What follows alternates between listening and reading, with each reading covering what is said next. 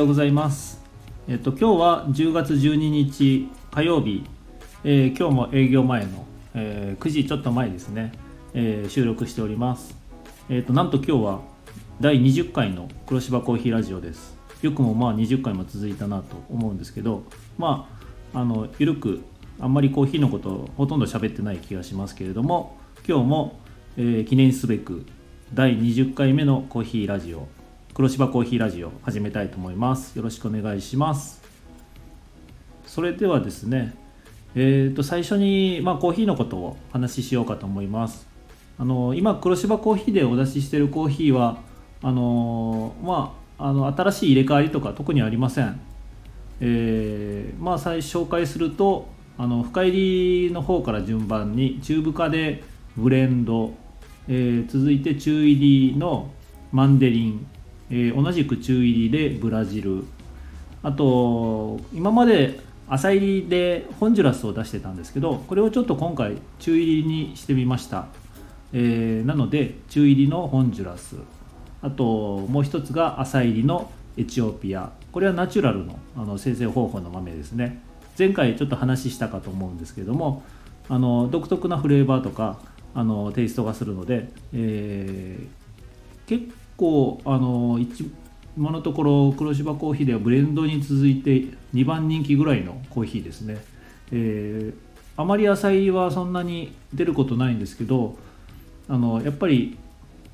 コーヒーっぽくないとかあのちょっと面白い味がするので、えー結構一度飲まれた方はリピートして飲んでいただいてるとかあと豆も結構よく出てます。なので、えー朝入りのエチオピア今も飲み頃ですのでぜひお試しください。でこの5種類を、えー黒芝コーヒーではお出ししてます。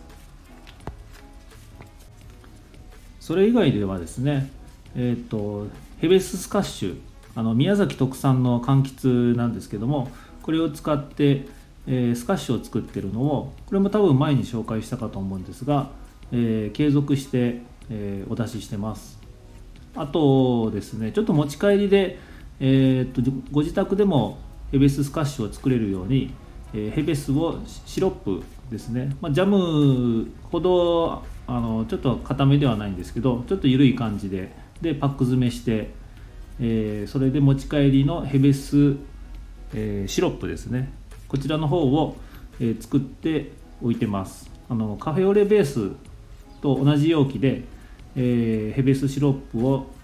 えー店内で置いてます、えーこれが1袋600円ですね、えー内容量が 250g 入って、えー600円で、えー提供しております。だいたいあのうちでヘベススカッシュをお出しする時には、えーこのシロップを 40g に対して、えー無糖の炭酸水を 140g で、えー割ってお出ししてますので、まあ、うちと同じ量で換算したら、えー6杯分ぐらいですかね、えー作れます。あとスカッシュだけじゃなくてもあのアイスクリームにかけたりとか、えーあとはヨーグルトですね、えーにかけて食べるのも面白いかと思います。あとは、まあ、チューハイみたいな感じでちょっと入れてみたらあのちょっとアクセントになるかなと思うんで。もしよかったら、えーぜひお試しください。ちょっとトーストとかにかけるにしてはちょっと緩すぎるので、えーちょっとこぼれやすい可能性があるのであの通常のジャムみたいな感じには使えないかと思います、まあ、これは一度あの店内に来られて、えー目で見てもらってもし気に入ってもらえればぜひ購入してみてください。でコーヒーに関してはまあこれぐらいになるんですけどあの今後のコーヒー豆のラインナップは、まあ、準備はしてあるんですけどもあの今お出ししてる分がある程度在庫が減ってから次のを新しく入れ替えようかなと思うので、えーもう少しかかりそうですね。あのエチオピアの芸者とかっていうのはもう生豆自体は、えー仕入れていつでも出せるんですけどもあのちょっと今のお出ししてるのが、えもう少し在庫が、えーはけたはけてからですね、えーなので多分もう少しあと1ヶ月ぐらいかかるかなと思いますまたその時には、えーまあ、ラジオなり SNS とかで、えー、紹介したいと思いますので是非お試しください。えーと、コーヒー関係については以上になります。で、まあ、メインのコーヒー以外のことなんですけどもあのちょっと最近ニュースになった話題がありまして、えーと、来年の、えー、2022年の2月13日にですね NFL のスーパーボールがあるんですけどあのアメリカのあれですねアメリカンフットボールのなんていうんですかね一番、えー、最上位の対決のやつですね、えー、で僕自身もアメフトはそんなに頻繁に見ることはないんですけど昔からゲームとかで、え、よくやっててある程度ルールは知ってるんですよね、えー、まあ、ざっくり言ったらあの4回のうちに10ヤード進んだら、えもうワンターン追加して攻撃できますよっていう風な本当にざっくりとしたルールしか知らないんですけど、えー、結構アメフトは好きであのシーズンとかは特に特に見ないんですけどあのスーパーボールは、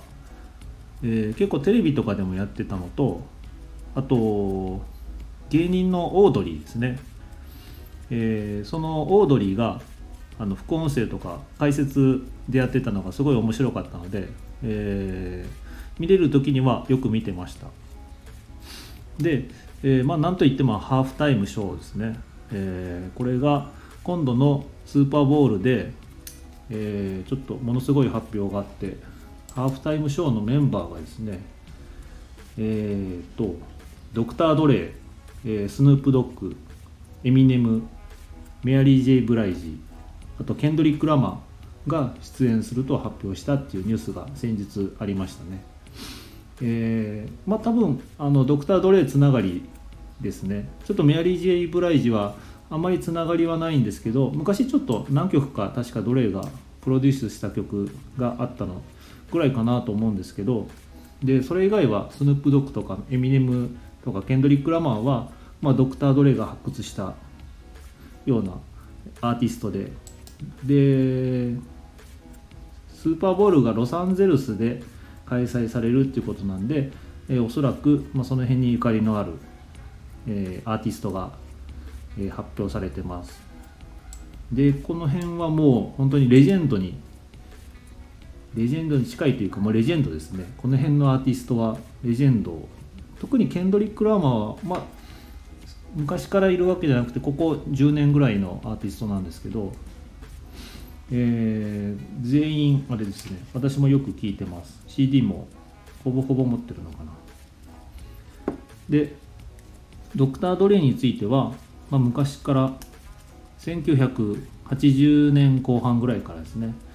えーまあ、グループ結成して、えー、最初はレッキングクルーとかその後に NWA とか、えー、その辺を得て、えー、今はもうほぼほぼプロデューサー業務ですかね。でそれ以外ではあのヘッドホンとか自分の名義のヘッドホンを作ったりして、えー、まあ、後に売却するんですけど、えー、そういった今は実業家的な部分もあるのかなと思うアーティストでドクター・ドレイがもうほぼほぼあの西海岸の、えー、ヒップホップ界のボスですね。もうこの人があのいろんなアーティストを発掘していろんな曲を作ってえー、世に広めたっていうものすごい、えー、プロデューサー兼アーティスト兼実業家ですね。でスヌープドッグについてはあのー、もうこれもドクター・ドレイが一番最初にあのソロアルバム「クロニック」っていうアルバム出してるんですけどその時に、えー、もうフィーチャーされてほぼコンビみたいな感じに扱われるようなぐらい、え、フックアップされたようなあのアーティストです。ちょっとあのあのラップのスタイルが結構独特なんで、えー、ちょっとなんていうんですかね。もともとラップっていうのは喋るようにするあのそういうふうなライムするっていうのがあるんですけど、えー、さらにそれをスムーズにしたような感じで、えー、聞いてもらえたらなんとなく特徴的だなと思うんで、えー、ぜひ聴いてもらいたいアーティストの一人です。あとはエミネムはまあ言わなくても映画とか8マイルにも出て、えー、多分皆さんラップ知らない方でも知ってるアーティストかなと思うんで、えー、これもまたすごい人ですね。最近はアルバムはそんなに頻繁には出してないんですけど、えー、これもあのエミネムのデビューアルバムからドクター・ドレイがほぼほぼプロデュースしてるような全面バックアップして、えーまあ、虎の子みたいな感じで出したようなのがエミネムで、えー、今はエミネム自身もあのいろんなアーティストをプロデュースしたりとか発掘したりしてるみたいです。でメアリー・ジェイ・ブライジはあのあんまりドクター・ドレイとはそんなにつながりがないので多分だいぶ前ですかね。10年以上前だと思うんですけど確かファミリーアフェアとかっていう名前で、えー、ドクター・ドレイがプロデュースしたような気がします。とケンドリック・ラマーについてもあのこれもドクター・ドレイの秘蔵庫っていう形でエミネムの後にあのドクター・ドレイが結構推して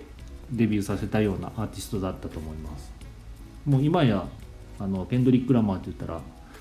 えー、今の若い人から見てもあのレジェンドみたいな、えー、アーティストですね。のこの、えー、5人5人ですね。がスーパーボールのハーフタイムをするっていうのはまあものすごいことかなと思います。もう10年以上前にそのあのドクター・ドレイとかエミネムとか50セントとか確かアップ・イン・スモークツアーっていうのをあのものすごいメンツでこれもスヌープドッグ入ってあの全米を回ってこれも伝説的なあのライブを、えー、各地で繰り広げたっていうのが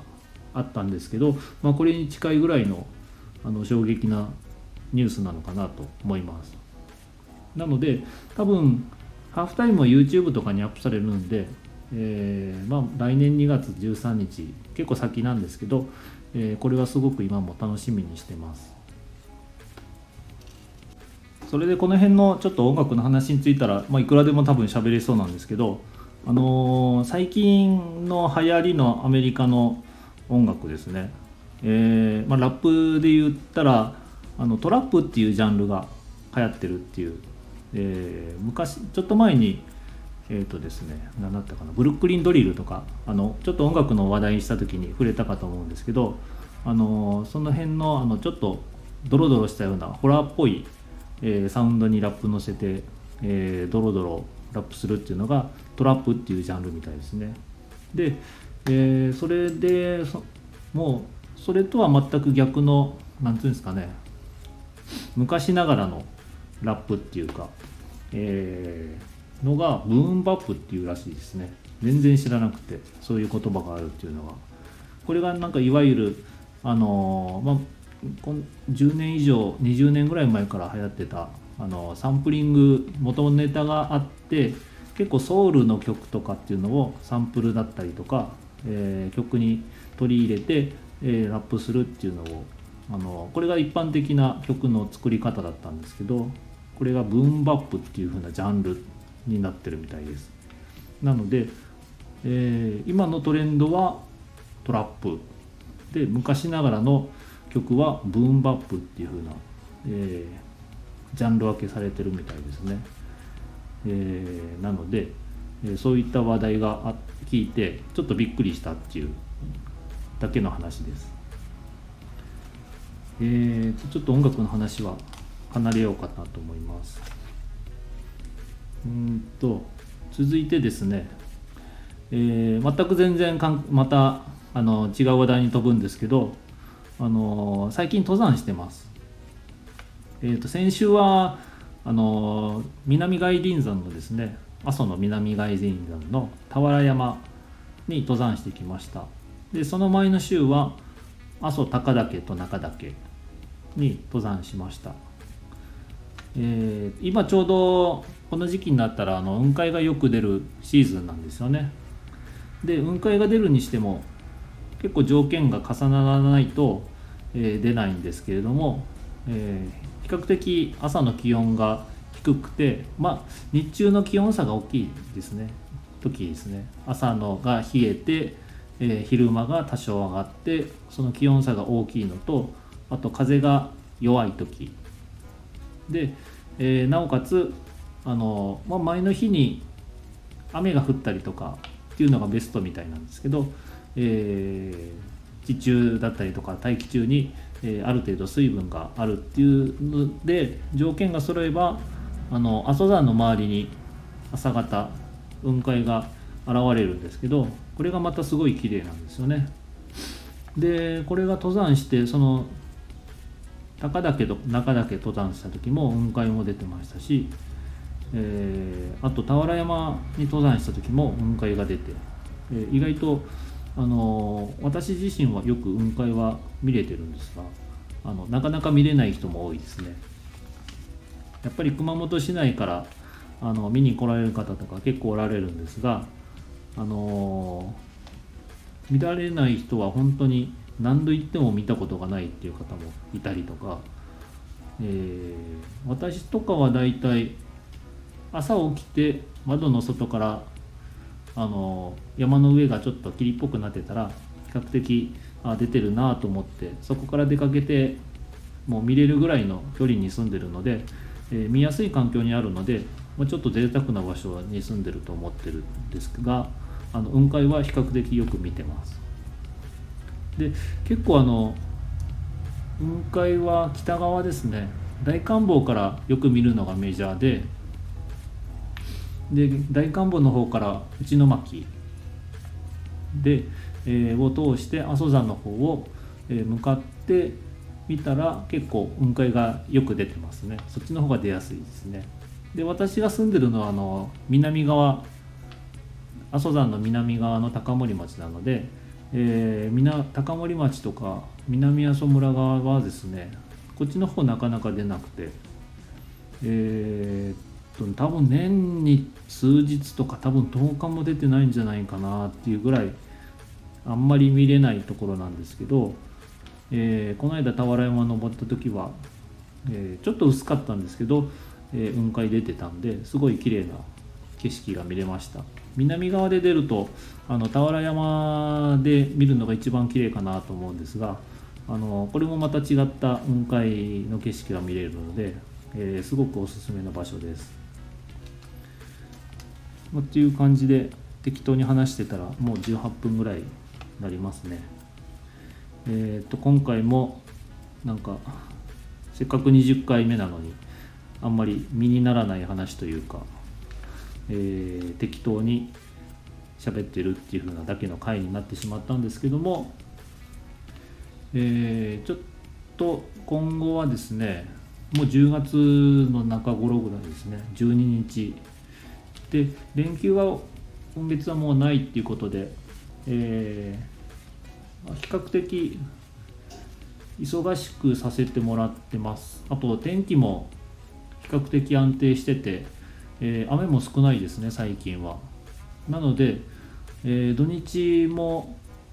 天気がいい日が多くてあと10月になって、えー、福岡の緊急事態宣言とか、え熊本県のまん延防止とかが解除されて比較的人の動きが多くなってきたかなと思います。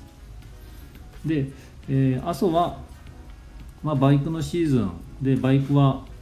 やっぱり週末になると多いですね。平日でも結構走っててまあこれまでよりも結構多いなっていう印象はあります。でも比較的土日はそんなにものすごく忙しいってことがないので、えー、まあ、ちょうどいい忙しさかなと、えー、そんな状態ですね。結構あのうちに来られる方で、えー、バイクがいつも止まってるからなかなか入れないんだよねって言われる方もおられるんですけどもたまたまそのタイミングだけ忙しいっていう人がバイクがいっぱい来たりとかっていうのがあるのでもしそういう時はですね、まあ、可能ならば、えー、30分ほど時間をどこかで潰してもらってもう一度来てもらったら意外と誰もいなかったりっていうのがよくあるので、えー、もしよかったら、えー、黒芝コーヒーの方にも来ていただくとすごくありがたいです。最近はやっぱり福岡とか、えー、大分とか県外の方がやっぱり多いですねこれ以上寒くなって12月ぐらいになるとやっぱり凍結とかっていうことになるんで、えー、もう福岡の方からはあの来られることがほとんどなくなるので多分今のうちに走っておきたいとか、まあ、走ってて一番気持ちいい季節なので、えー、すごく楽しいんだと思います。あのー、南阿蘇の、えー、登山道ですね南登山道南阿蘇側から、え草千里に登る途中の登山道に新しい展望台ができたんで、えこれがすごく綺麗な場所にあって南阿蘇ですね。村をあの一望できる展望台南阿蘇村パノラマライン展望台っていう名前だったと思いますけども、えー、これがすごく綺麗でおすすめです。あの場所も分かりやすいので南登山道を通ってたらすぐ展望台があの出てくるんで、えー、分かるかと思います、えー、ここはすごくおすすめですね。夜もあの南阿蘇の夜景そんなに夜景っていうほど夜景はないんですけどあの点々とした明かりが綺麗で、えー、空にはものすごい星空が見えますね。比較的あの下にしかライトがないので、えー、真っ暗まではいかないんですけどすごく星空が綺麗なところです、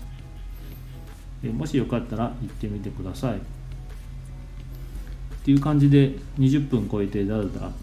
いつものごとくダラダラ喋ってしまいましたけども、えー、今日はこの辺で終わりたいと思います。あの最近レターが全然来なくて、えー、ネタが大変なのでもしよかったらあの何でも匿名で送れますので、えー、質問聞きたいこと、まあ、コーヒーに関して、えー、でも構いません。こういう器具があるんですけどどうなのかなとかあのなんかおすすめありますかとか、まあ、コーヒーに限らず何でもいいので、えー、もしよかったらレターを送ってもらえるとありがたいです。それではですね今日はここで終わりたいと思います、えー、それでは第20回の黒芝コーヒーラジオ、えー、今日もありがとうございました。失礼します。